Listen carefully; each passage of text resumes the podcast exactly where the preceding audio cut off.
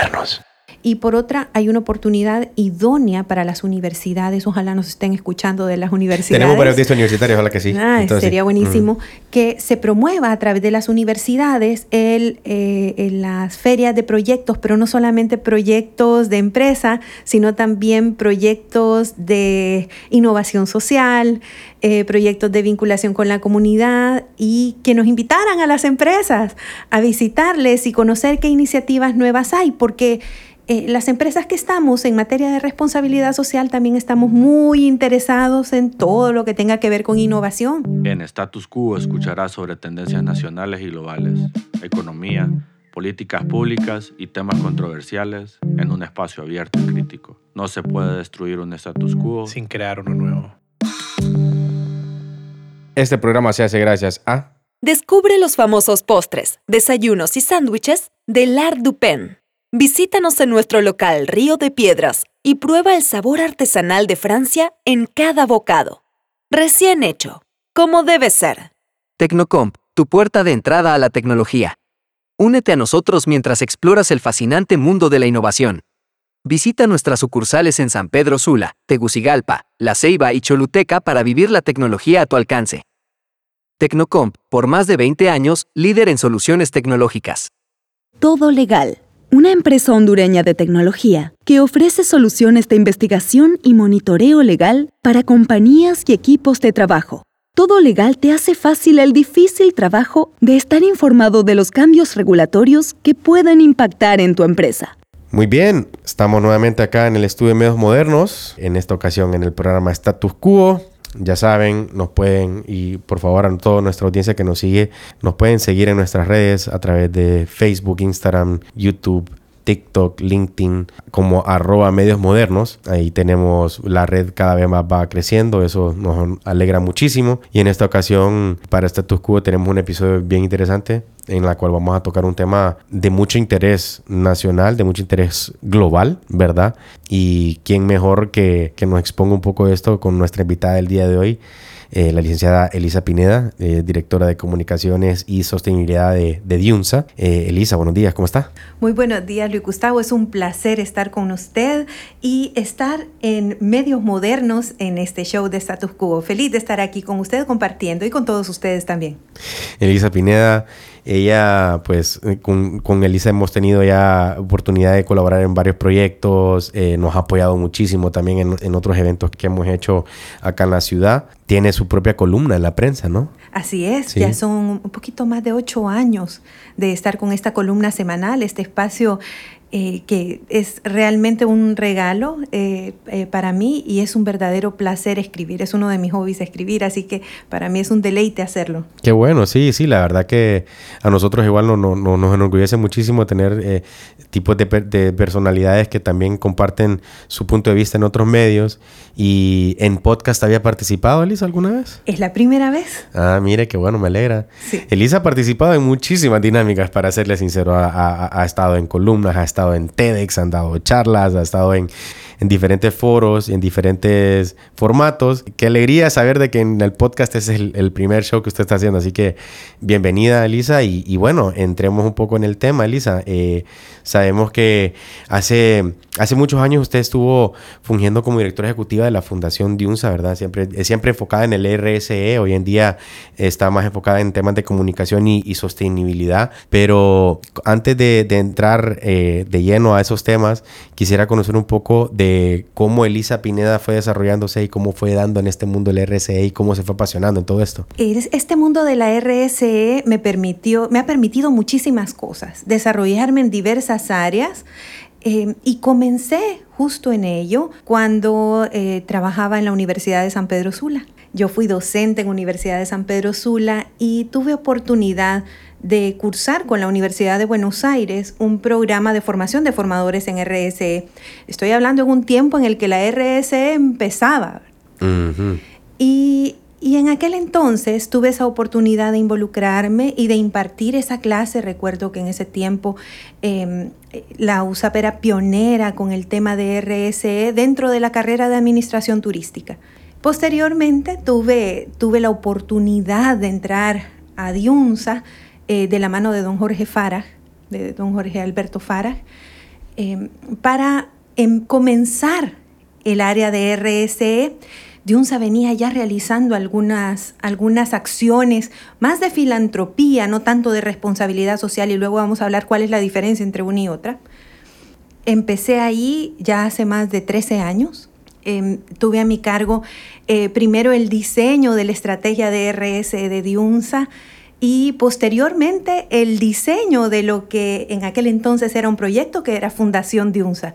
Una experiencia sumamente valiosa que me permitió conocer gente de la Fundación Real Madrid, que es nuestro principal aliado en Fundación Diunsa, y tener esa oportunidad de ver cómo el deporte puede transformar a, las personas, especialmente a los niños, porque el foco de Fundación Diunsa con este programa, Formando Campeones, del que, del que hablábamos, Formando Campeones es, es un programa de formación en valores a través del deporte. Y me tocó ver el inicio, ahora ya es un niño grande este programa, ya muy fortalecido, de la mano de un gran equipo.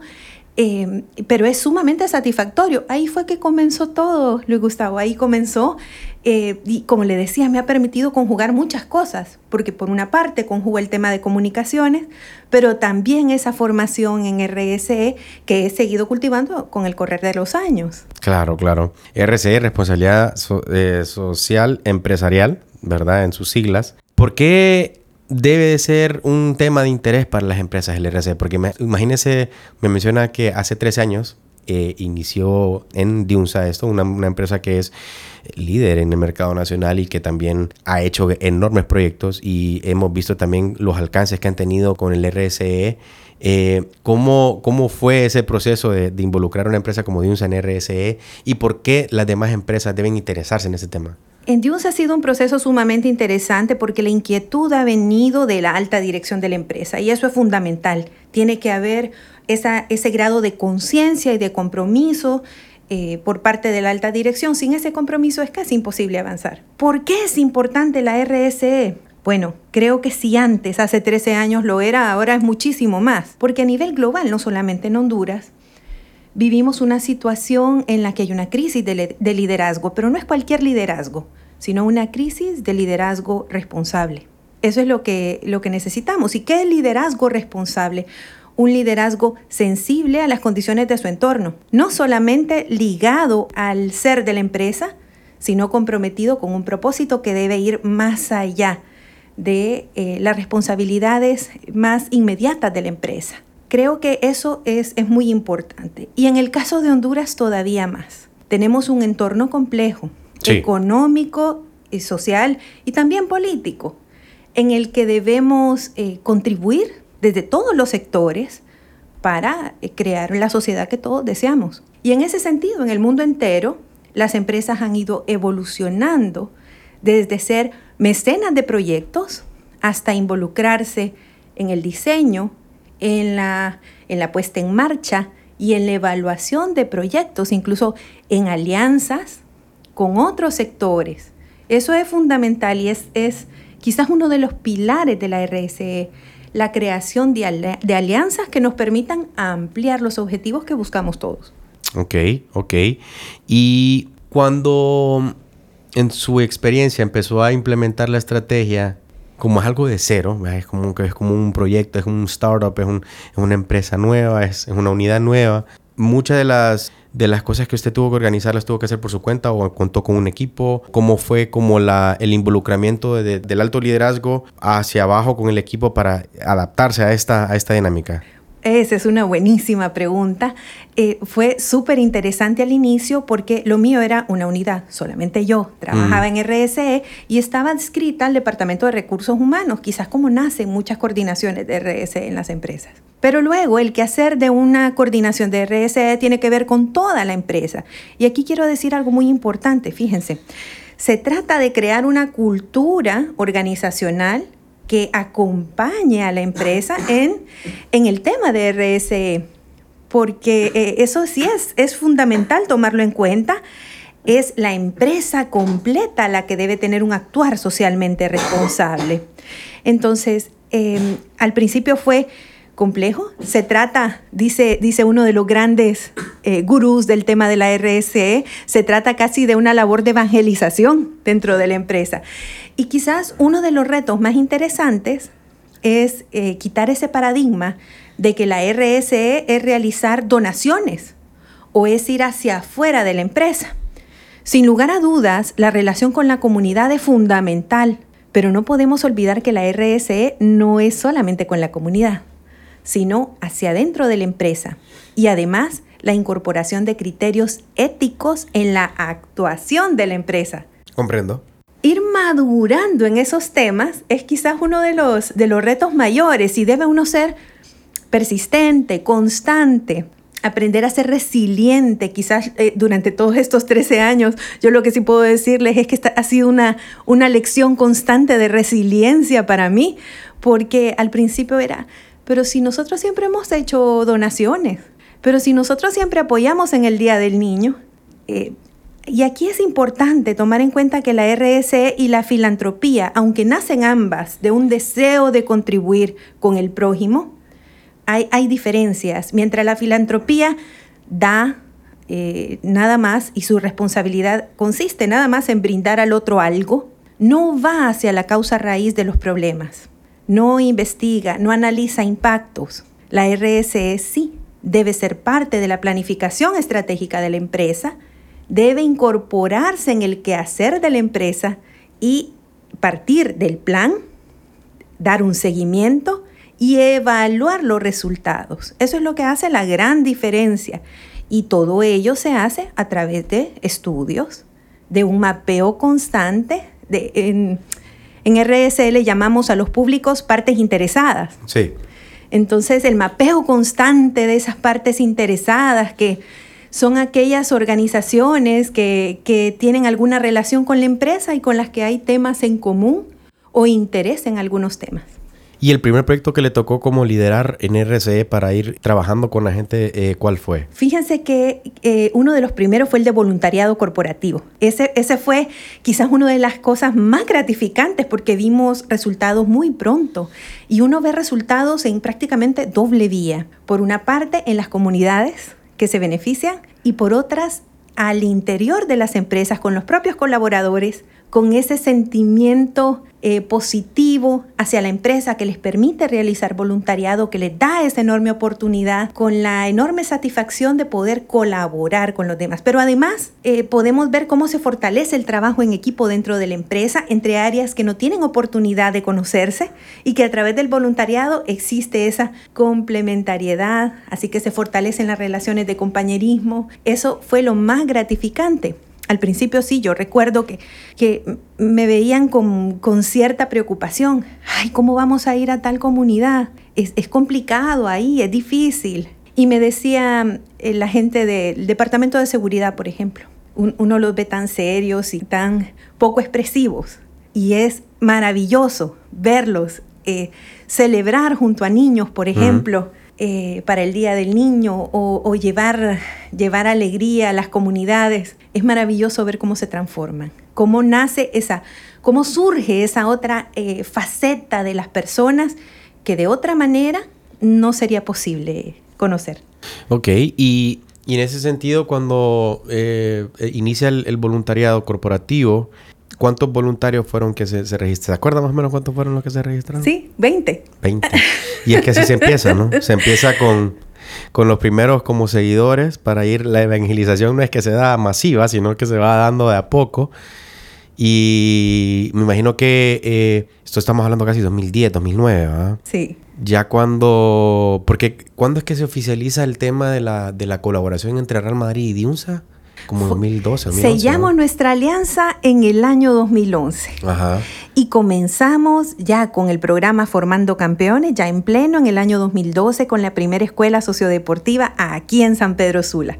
Previo a eso, ¿cuántos proyectos ya de RCS habían como empezado a desarrollar en ese entonces? Teníamos dos en firme, el programa de voluntariado corporativo y dábamos seguimiento también a un programa que ya existía de gestión de reciclaje de cartón y el plástico ah, eh, eh, que, que, que se utiliza en nuestra operación. Ese programa es previo al diseño de la estrategia, pero toma fuerza a raíz de eh, la incorporación de DIUNSA. es que el RC tiene esa particularidad, ¿verdad? Uno tiene un enfoque social, un enfoque ambiental, un enfoque... Un enfoque ambiental, social y también en el área económica. Son las tres dimensiones del desarrollo. Sí, sí. Y me imagino que él, cuando viene formando campeones, eh, tiene ese como elemento social económico, ¿verdad? Por, por la alianza que se forma, por la, la, formalidad que se lleva a cabo. ¿Cómo se prepara un equipo para eh, agarrar un proyecto de que va a tener ese impacto eh, con los niños, con los padres, y que exista esa como dinámica, una buena relación entre, las entre la marca o el, o el, proyecto con estas comunidades. Nuevamente aquí son las alianzas, Luis Gustavo. Eh, tenemos aliados eh, que nos han apoyado de siempre y otros nuevos, que eso ha sido fundamental. La identificación, para la identificación de los niños aquí en San Pedro Sula contamos con el apoyo del programa Amigos para Siempre de la eh, Asociación de Padres Paulinos en Honduras. Y eso fue fundamental para entender eh, cuáles son las necesidades más inmediatas de los, de los niños a los que nosotros nos dirigíamos, cuál es su forma de pensar, su idiosincrasia, eso es fundamental, pero también eh, fue muy importante reunirnos con los padres de familia. Yo creo que si hay un ingrediente que es básico para todo, es la transparencia. Si usted es transparente en lo que está transmitiendo y si le acompaña la buena fe, la gente lo percibe. La naturalidad, eso es fundamental. Creo que ese ha sido eh, el ingrediente, eh, podemos llamar mayor ingrediente del éxito de ese programa. Claro, claro. Y, y a nivel mundial, Elisa, esto, digamos, no, es algo que es tampoco tan nuevo, ¿verdad? Se lleva, lleva años poniéndose en práctica y todo. ¿Cómo ha ido evolucionando este tema de la RC a nivel global? Tanto en, Honduras sabemos que hay un impacto muy importante, hay varias compañías que lo practican, pero a nivel internacional, ¿qué otras tendencias hay? ¿Qué otras cosas van, van resaltando que pueden ser interesantes que se repliquen acá en el país? Sí, a nivel mundial hay una evolución desde la RSE hacia la sostenibilidad, es como la etapa más eh, madura podemos llamarle, que es la contribución desde las empresas al desarrollo sostenible. Y normalmente cuando hablamos de palabras que, que están muy en boga, como la sostenibilidad, no nos detenemos a pensar qué es. Ese no es un concepto tan nuevo, es un concepto que viene desde muchas décadas atrás, bueno, no muchas, pero sí algunas. Em, y, y básicamente es que las generaciones futuras puedan disfrutar de los mismos recursos que nosotros. De eso se trata, de no acabarnos el mundo. Claro. De eso se trata. Em, pero para ello hay que tener mediciones, hay que tener em, planes. Y la sostenibilidad ha evolucionado hacia los criterios ASG. Es ambiente, sociedad y gobernanza. Gobernanza es una de las cosas que eh, más está trabajando actualmente. Y usted me preguntará, ¿y eso qué es de la gobernanza? ¿Qué va ese asunto? ¿Cómo se come ese platillo, verdad? bueno, la gobernanza es eh, cómo está organizada la empresa, cuáles son las políticas, los procedimientos de la empresa, si están alineados con principios. Al final, se trata de ética en acción, porque no podemos solo hacer cosas, tenemos que ser socialmente responsables. Tenemos que ser sostenibles como organizaciones. Y eso no se logra solo proyectando, ¿verdad? Hay que serlo primero. Entonces la gobernanza está muy orientada hacia eso. ¿Cómo está la empresa desarrollándose? ¿Cómo está invirtiendo la empresa? ¿Qué criterios éticos? ¿Qué propósito acompaña a la empresa que desarrolla esas acciones de responsabilidad social? Ok, ok. Interesante, la verdad. y y hoy en día, bueno, con la digitalización y todo eso, creo que también es mucho más accesible tener em, recursos y herramientas donde cualquiera puede como involucrarse, ¿verdad? Antes de entrar en ese tema tecnológico, quería regresar al tema de Formando Campeones, porque ese proyecto es un, es un proyecto punta de lanza liderado por Diunsa y por la Fundación Diunsa. Eso también nos lleva a un punto bien interesante en el 2014 cuando usted va a Tegucigalpa a compartir un poco más de datos de eso en, en TEDx Tegucigalpa sobre formando campeones. Cuéntanos esa experiencia, cómo fue dar una charla TED, qué le pareció todo ese, todo ese ambiente. Esa fue una experiencia maravillosa con TEDx Tegucigalpa. Les cuento que fui invitada por el Fondo de Población de Naciones Unidas, con quien teníamos una, una, alianza desde Fundación Diunsa para trabajar especialmente eh, con juventud. Y, y fue una invitación eh, muy linda. Todavía no conocíamos bien en Honduras, empezábamos a escuchar del tema TEDx y me invitaron a hablar justo del programa Formando Campeones. Eh, cuando me paré en el escenario, la verdad es que eh, fue algo intimidante. es, lo primero que uno siente, ¿verdad? vengo a hablar de un tema, será interesante, tenía un público sumamente joven y yo no estoy tan jovencita, entonces decía sí está joven, sí está joven. Aclaramos acá en el lado que sí está joven. Juventud acumulada. Pues entonces era, eh, voy a hacer clic. ¿Cómo hago clic? Y nuevamente pensé justo lo que acabo de decirle. Tengo que ser auténtica, transmitir lo que yo siento y lo que yo sé de lo que me apasiona, que es formar campeones a través del deporte.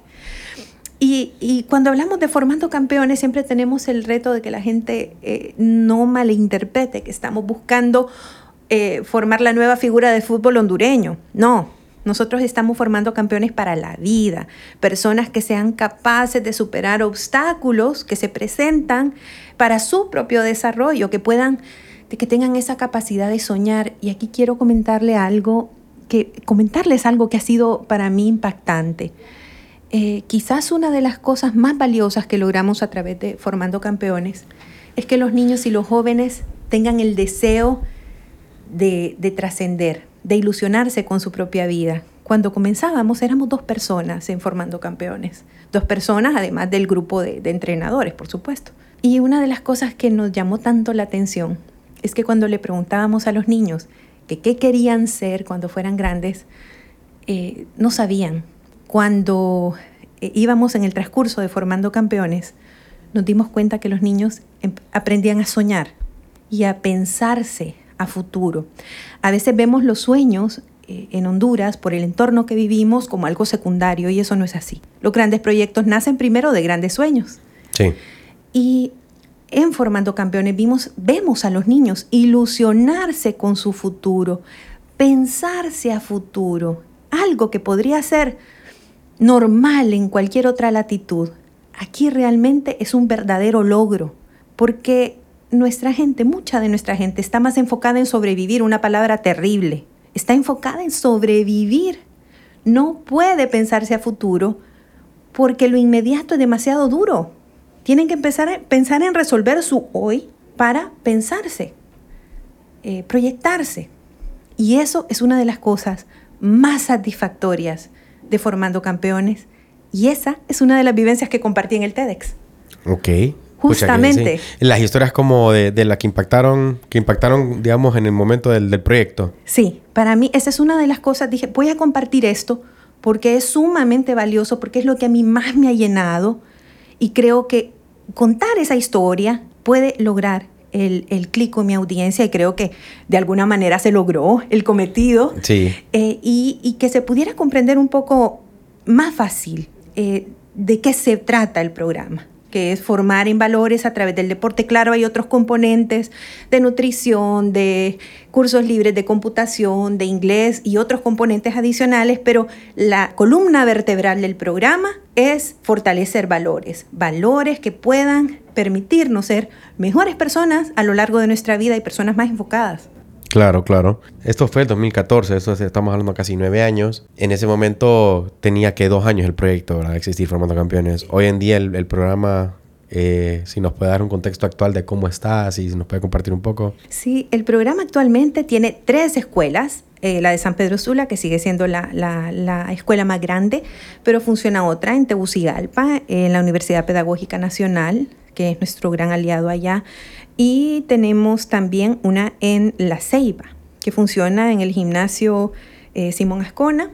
Eh, tenemos alianza con la Municipalidad de La Ceiba. Eh, son casi 500 niños los que están ahora en las escuelas sociodeportivas, pero Fundación Diunsa eh, a través del liderazgo de, doña Diana Farag, tiene proyectado desarrollar más escuelas. El próximo año hay expansión.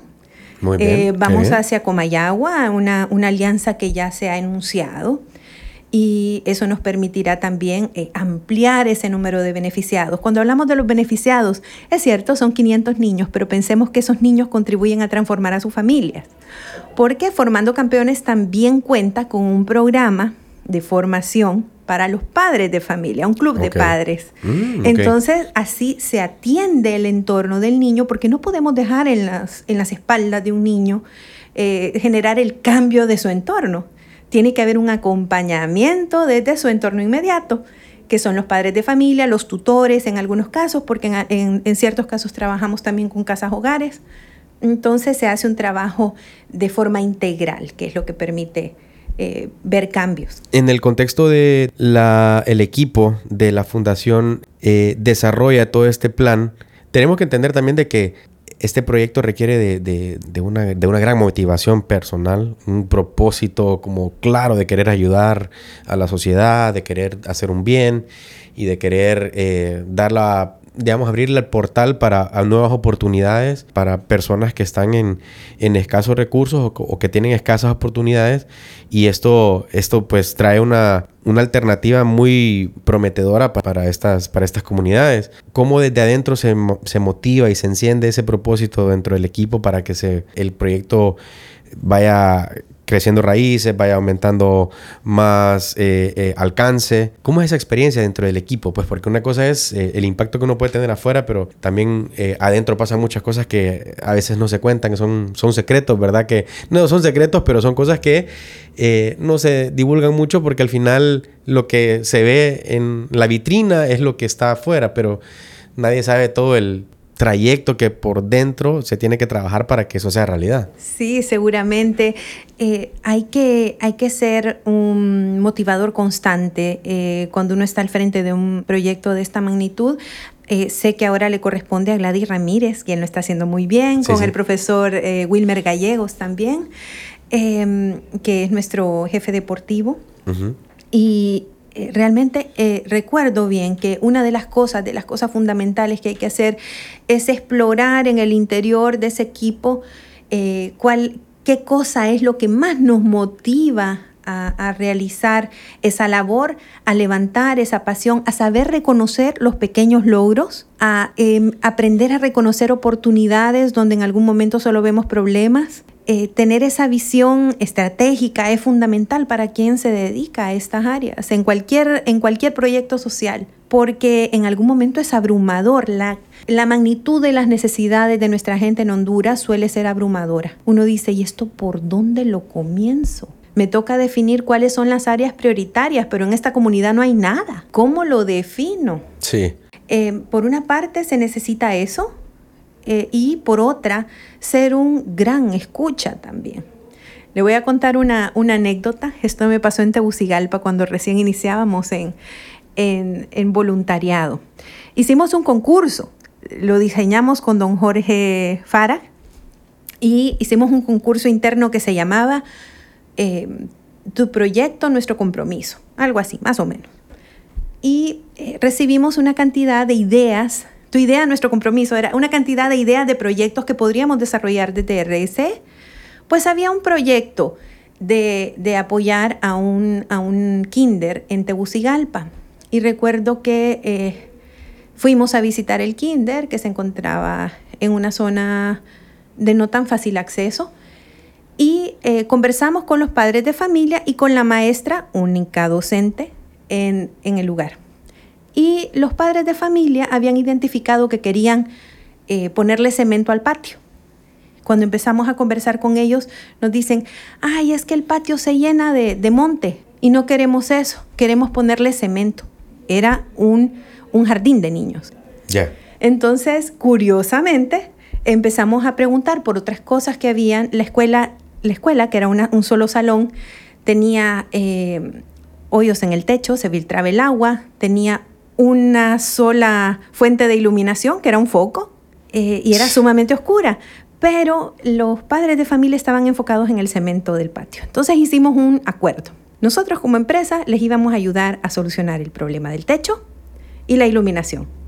Y en lugar de encementar el patio, ellos se iban a comprometer a hacer la limpieza y establecer un calendario para la limpieza del patio de los padres de familia. Llegamos al acuerdo y, el asunto va marchando súper bien. Todavía tenemos contacto con ese jardín de niños. Qué increíble, qué bonito. ¿ah? Sí, con ese jardín de niños.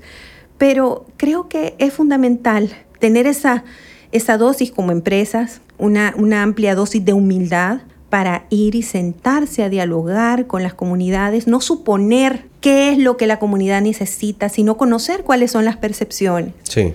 Y entre todos desarrollar un plan que ayude a mejorar las condiciones en las que se encuentran. La RSE no puede ser unidireccional, tiene que ser siempre algo consensuado con la comunidad y en base a la transparencia de objetivos.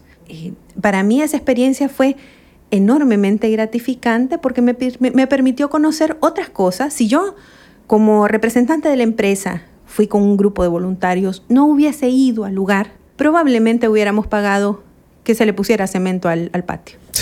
Sí, eso hubiera sido lo más sencillo. En vez de, en vez de como interconectar todas las actividades entre el, grupo que estaba y, y, hacer lo que hicieron. Exacto, se trata de despertar también eh, ese, ese cariño de la comunidad sobre su entorno, se trata de empoderarlos, una palabra que está muy de moda, empoderar a la gente sobre aquello que es su, su comunidad. Eh, hacerles ver que no es necesario salir, que podemos mejorar lo que tenemos, que de eso se trata, dejar de pensar que tengo que cambiar esto, tengo que irme a otro lado, no puedo seguir aquí. No, estamos llamados a cambiar el entorno en el que estamos, si no, vamos a perder Honduras.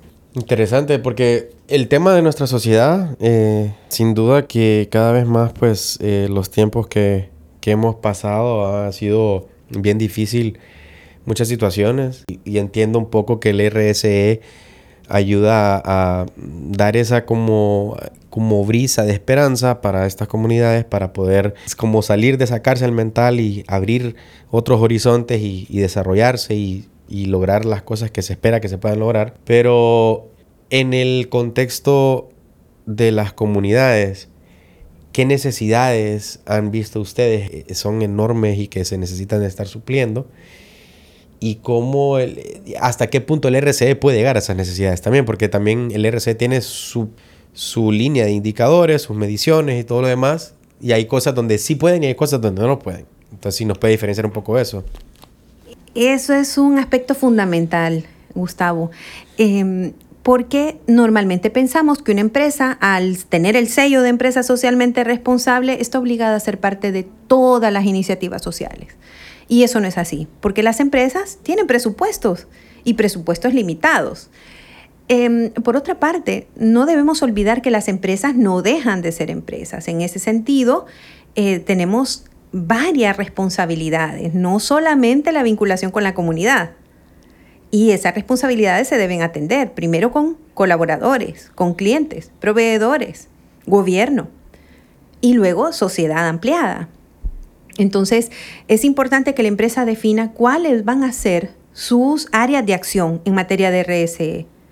No se puede estar en todo, y más en sociedades con tantas carencias como la nuestra. Eso es sumamente importante, tener definido, tener una política que nos permita saber dónde voy a enfocar mis esfuerzos de RSE. No puedo estar en todo, ni siquiera el Estado puede resolver absolutamente todos los problemas del país. ¿Y qué vamos a hacer entonces para tener ampliar los resultados? Pues buscar aliados. Buscar aliados en aquellos temas que son materiales, decimos en RSE, son aquellos temas que son fundamentales, es un, es un término legal, material, un tema material es el tema de peso. Em, pues buscar aliados en esos temas materiales para poder ampliar esos resultados, eso es fundamental. En RSE hablamos que debe existir un sentido de corresponsabilidad en el que la empresa participa, pero sin desplazar a otros sectores. ¿Cuáles sectores? Gobierno, sociedad civil organizada, eh, cooperación para el desarrollo, academia, Hay muchos sectores con los que podemos crear alianzas, pero sin desplazarnos, sino complementándonos. De eso se trata. Ok, y es, interesante y es impactante, ¿verdad? Todo lo que se logra eh, a nivel de esfuerzos eh, comunitarios que generan un impacto eh, ambiental, un impacto social, un impacto económico. Y este concepto, sostenibilidad, cómo se amarra a todas estas dinámicas sociales, eh, altruistas, ¿verdad? Para que se adhiera bien a los procesos corporativos de una, de una empresa. Sí, cuando hablamos de sostenibilidad, pues tenemos que trabajar muy de la mano con las áreas de planeación estratégica de la empresa. Por eso eh, vuelvo a, un tema que dejé ahí suelto al inicio y le decía que, que el tema de RSE no es un asunto de un departamento, aunque exista un área que le da seguimiento.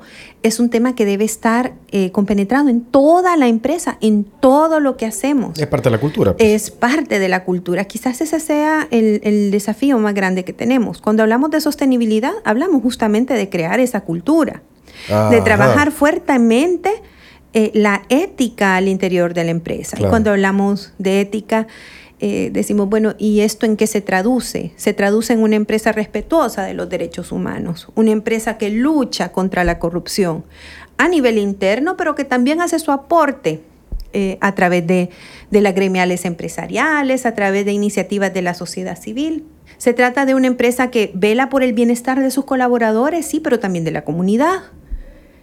Se trata de una empresa que cuida el medio ambiente en nuestro entorno, ese es uno de los temas que está todavía flojo, la relación con el medio ambiente. ¿De qué manera impacto?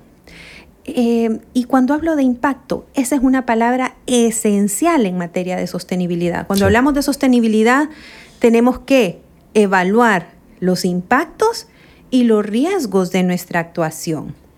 Ok, y esos impactos, esos riesgos, eh, si nos pueden eh, mencionar algunos, ¿cuáles son? ¿cuáles son? Sí, recuerda que tenemos que pensar en impactos positivos de nuestra actuación. Sí. Eh, por ejemplo, vamos a poner de ejemplo a Diunsa, que es la, empresa que más conozco. En este caso, Diunsa ha desarrollado un plan de expansión. En este año hemos abierto tiendas y hemos ampliado formatos también de nuevas tiendas. En total, cuatro tiendas nuevas este año. Impresionante, ¿ah? Sí, tenemos que em, generamos empleo. ¿Y qué calidad de empleo generamos? Sí. Eh, tenemos que generar un empleo digno. Pero además, ¿qué oportunidades estamos brindando a las comunidades donde vamos? Entonces, tenemos una alianza con el proyecto Creando mi Futuro aquí de USAID a través de esta alianza, nosotros desarrollamos un programa de capacitación de la mano. Nosotros participamos en el diseño, pero USAID hace la, la capacitación de estos jóvenes para su inserción laboral. Eh, jóvenes que de otra forma no habrían tenido oportunidad de, de, su inserción laboral. Entonces, con un objetivo en común, desarrollamos esa alianza y brindamos oportunidad de empleo a muchos jóvenes en Honduras. Son más de 300 jóvenes los que ahora están trabajando en Diunsa a partir de este año a través de esta alianza que tenemos. Sí. Y son jóvenes de la comunidad. Entonces se trata de pensar estratégicamente entre, bueno, tengo que generar empleo, yo genero impacto, un impacto positivo. ¿De qué forma puedo amplificar ese impacto? Pues llegando a aquellas comunidades que más me necesitan. Entonces, digamos que DIUNSA tiene dos polos de enfoque. Puede ser uno de deporte y tiene uno de, de capacitación. O de formación, de, formador de formadores, puede ser. Oh, no, perdón, son, eh, pero inserción laboral, inserción, pero discúlpeme, inserción laboral. Esos son, ¿verdad? Fíjese que el enfoque de Diunsa está muy ligado a nuestro propósito. Nuestro propósito es contribuir al bienestar de las familias hondureñas a través de nuestra oferta de productos y servicios como de una gestión responsable y sostenible. El enfoque nuestro es en la familia. Por eso es que en Formando Campeones, si bien trabajamos con los niños, trabajamos con su entorno familiar porque ese es nuestro mandato. También en Fundación Diunsa trabajar por las familias. Igualmente en, en el tema de empleabilidad, buscamos que el joven tenga un empleo digno y un ingreso adecuado para que pueda impactar también en sus familias y en su comunidad.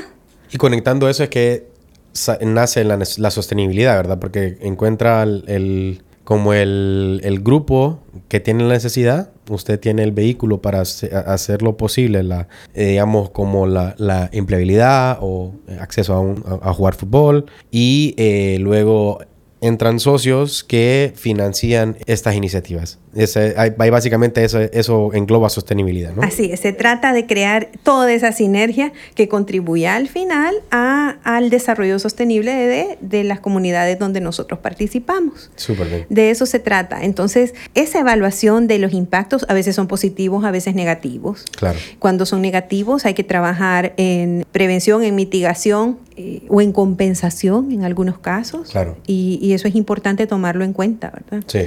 Eh, sobre todo en materia ambiental, que es la, la, materia en la que todavía no vemos tanta visibilidad en, en, Honduras de parte de las empresas, pero que debemos seguir avanzando hacia eso. Uh -huh. Sí, sí, sí. Y entrando en tema, antes de entrar al, tema que le iba a entrar, eh, voy a retomar un punto que, que, había iniciado conversando hace unos minutos, que era el tema tecnológico.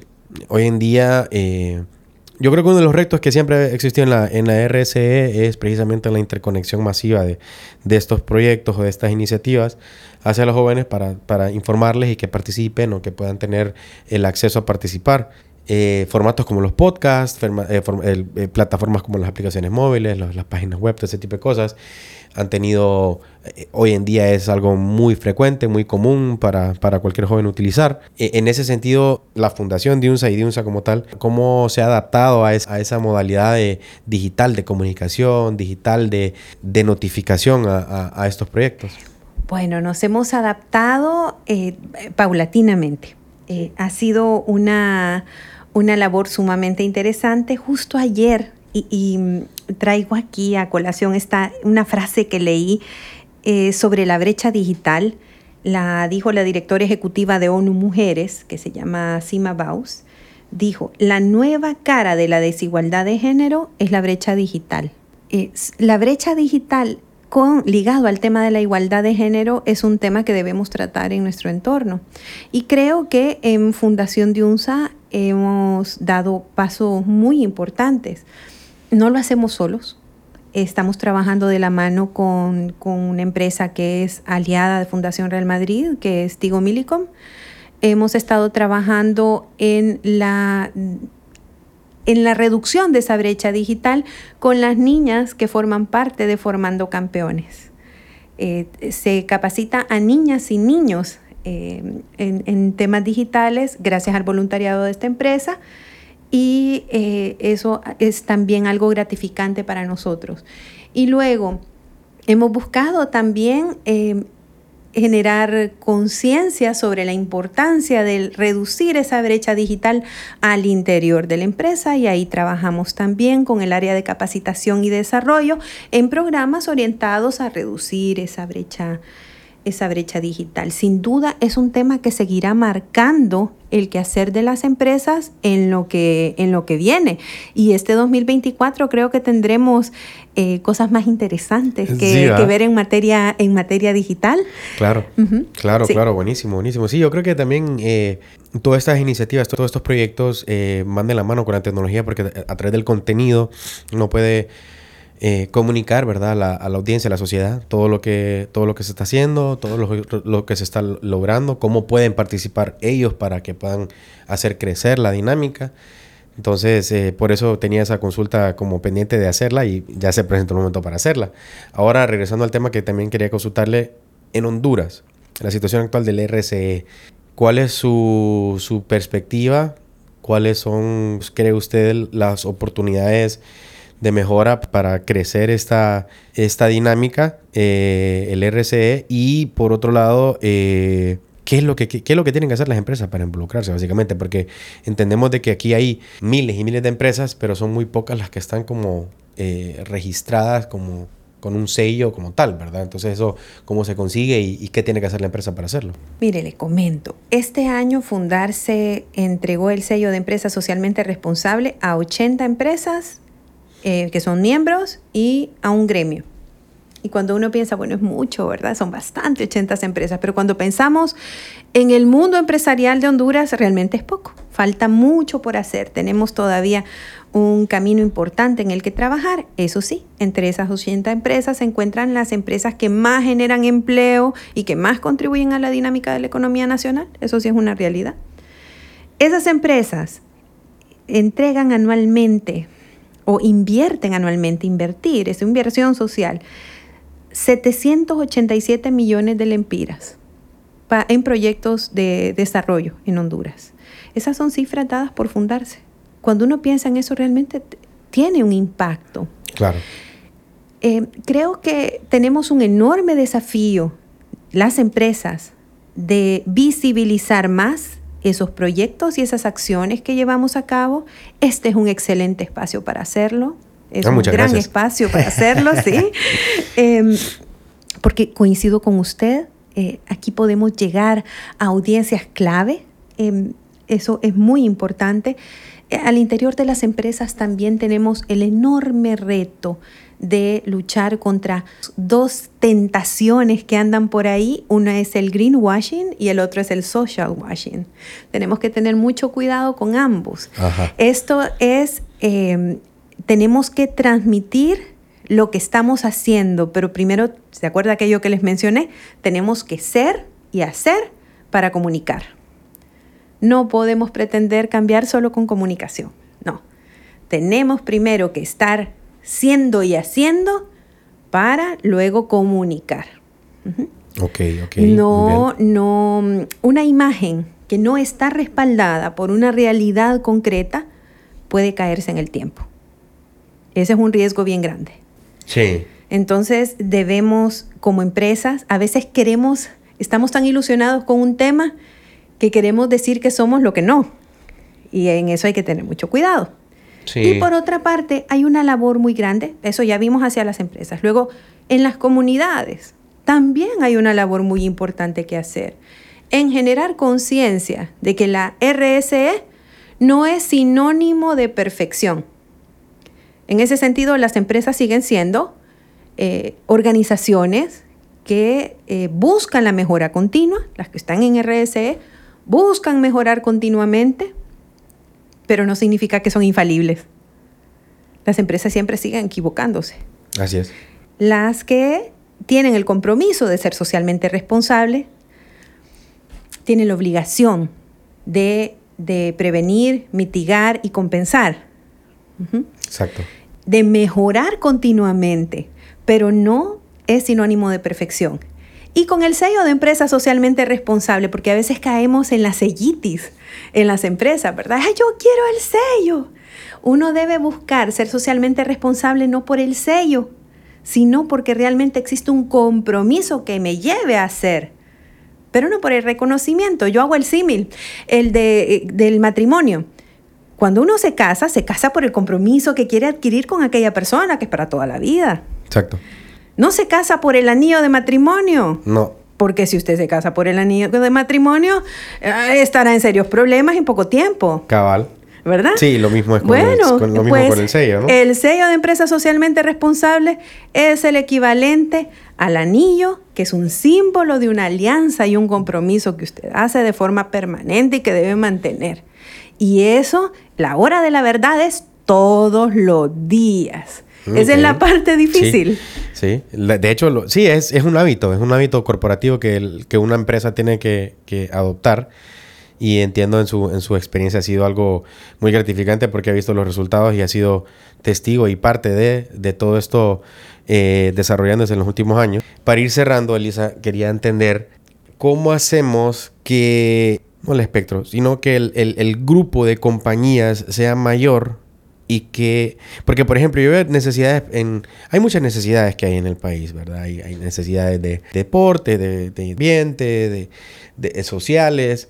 ¿Cómo podemos, porque hay proyectos independientes, no sé si usted ha escuchado este Baleada Project que nació, que este tipo de iniciativas que hacen también esa ayuda social, ¿cómo pueden también adherirse a programas que ya eh, otras compañías trabajan? Porque también eso, hay iniciativas independientes que hacen independientemente su esfuerzo, pero pudiese ser un poco más grande si se logran adaptar a, a una estrategia o a, o a un equipo o a una compañía que ya está haciendo como similar iniciativa para que sea un poco más eh, unida y mucho más grande.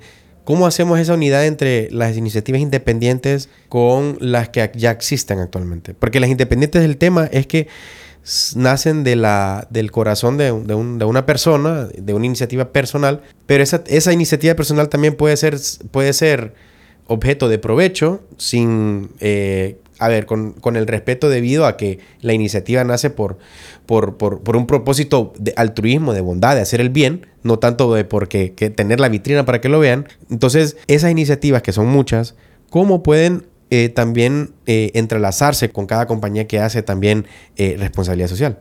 es excelente esa pregunta porque eso me permite motivar a los jóvenes que nos escuchan y que tienen iniciativas valiosas. Yo he tenido oportunidad de estar en algunas universidades y ver proyectos espectaculares que, que realmente valdría la pena apoyar y que muchas veces lo que falta es la conexión con la empresa privada.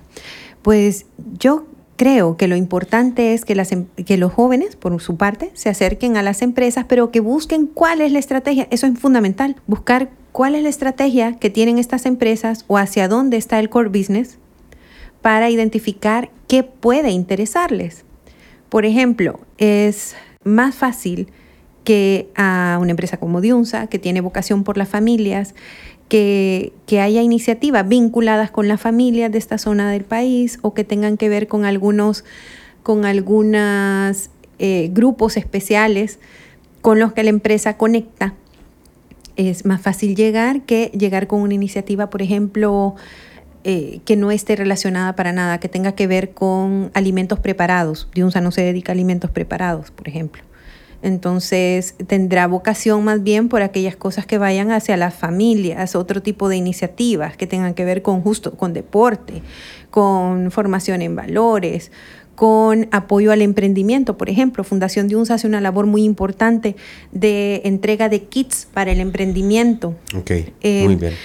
Eh, para cafeterías, para salas de belleza, para oficinas. Sí. Entonces, creo que eso es importante. Por una parte, que eh, haya investigación que, de quienes van a presentar un proyecto y por otra hay una oportunidad idónea para las universidades, ojalá nos estén escuchando de las universidades. Tenemos varios universitarios, ojalá que sí. Ah, sería buenísimo que se promueva a través de las universidades el, eh, las ferias de proyectos, pero no solamente proyectos de empresa, sino también proyectos de innovación social, eh, proyectos de vinculación con la comunidad y que nos invitaran a las empresas a visitarles y conocer qué iniciativas nuevas hay, porque eh, las empresas que estamos en materia de responsabilidad social también estamos muy interesados en todo lo que tenga que ver con innovación, en todas las áreas. Entonces, creo yo que la academia cumple esa, esa función importantísima de vincular al talento joven con el sector empresarial y generar sinergias. Muy bien. Fíjese que yo también eh, me atrevo a, compartir también a la, a la audiencia que nos sigue.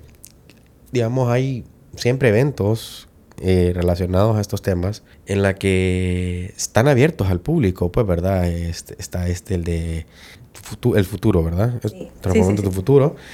Hay otro también de líderes eh, o héroes de la comunidad, que también... Sí, también. ¿Verdad? Eh, lo, que quiero, lo que quiero decir es de que eh, USAID, las cámaras, las empresas socialmente responsables están haciendo eventos siempre como para dar a conocer un poco qué es lo que están haciendo y creo que ese, ese contexto informativo permite que el joven que tiene ideas pueda ver y entender cómo puede también eh, sus iniciativas adaptarse a eso y, y obviamente crear un puente de de alianza en la cual pues eh, sea mucho más grande y esto pueda crecer mucho mejor, ¿verdad? Entonces, invitar a los jóvenes a eso, también a que vayan a esos eventos, ¿verdad? Porque también es una buena forma, creo, de, también conocer a los protagonistas que están eh, liderando esas iniciativas, eh, perder el miedo de, introducirse y presentarse como para poder hacer cosas y, y pues eventualmente generar esas alianzas que puedan crecer más todo este proyecto de responsabilidad social y empresarial que, que hoy en día existe. Así es, a veces nuestros miedos eh, son las principales barreras que hay que, que hay que superar, ¿verdad? Sí. Sí, definitivamente hay que acercarse a las empresas y, y también eh, hay que proponer en las universidades ese tipo de espacios interesantes. Totalmente, totalmente. Pues Elisa, muchísimas gracias por, por, esta, por esta intervención, este espacio. Creo que ha sido muy informativo, ha sido de, mucha, de mucho provecho, ¿verdad? Tener acceso a, a entender la experiencia, cómo se, cómo se ha ido evolucionando. Eh, felicitarla por todas estas iniciativas que ha desarrollado y nada más desearle pues el mejor de los éxitos en posteriores iniciativas que vaya desarrollando. Muchísimas gracias Luis Gustavo y a todos nuestros escuchas. Ha sido un verdadero placer estar esta, este día en Status Quo, en medios modernos. Estoy verdaderamente satisfecha de haber tenido la oportunidad de compartir algunas ideas con todos ustedes. Buenísimo. Recuerden seguirnos como arroba medios modernos en nuestras redes. Pueden encontrar todos los shows que tenemos. Eh, estamos creciendo nuestros shows. También recordarles, ¿verdad? A los creadores de contenido interesados en crear sus propios podcasts, también eh, tenemos un estudio para poderles facilitar ese, ese espacio. Y pues eh, de mi parte, agradecer a toda la audiencia que nos escucha. Y hasta la próxima. Este ha sido una, un episodio más de Status Quo. La edición, mezcla y música de este programa están a cargo de Víctor Humansor y Rodil Rivera.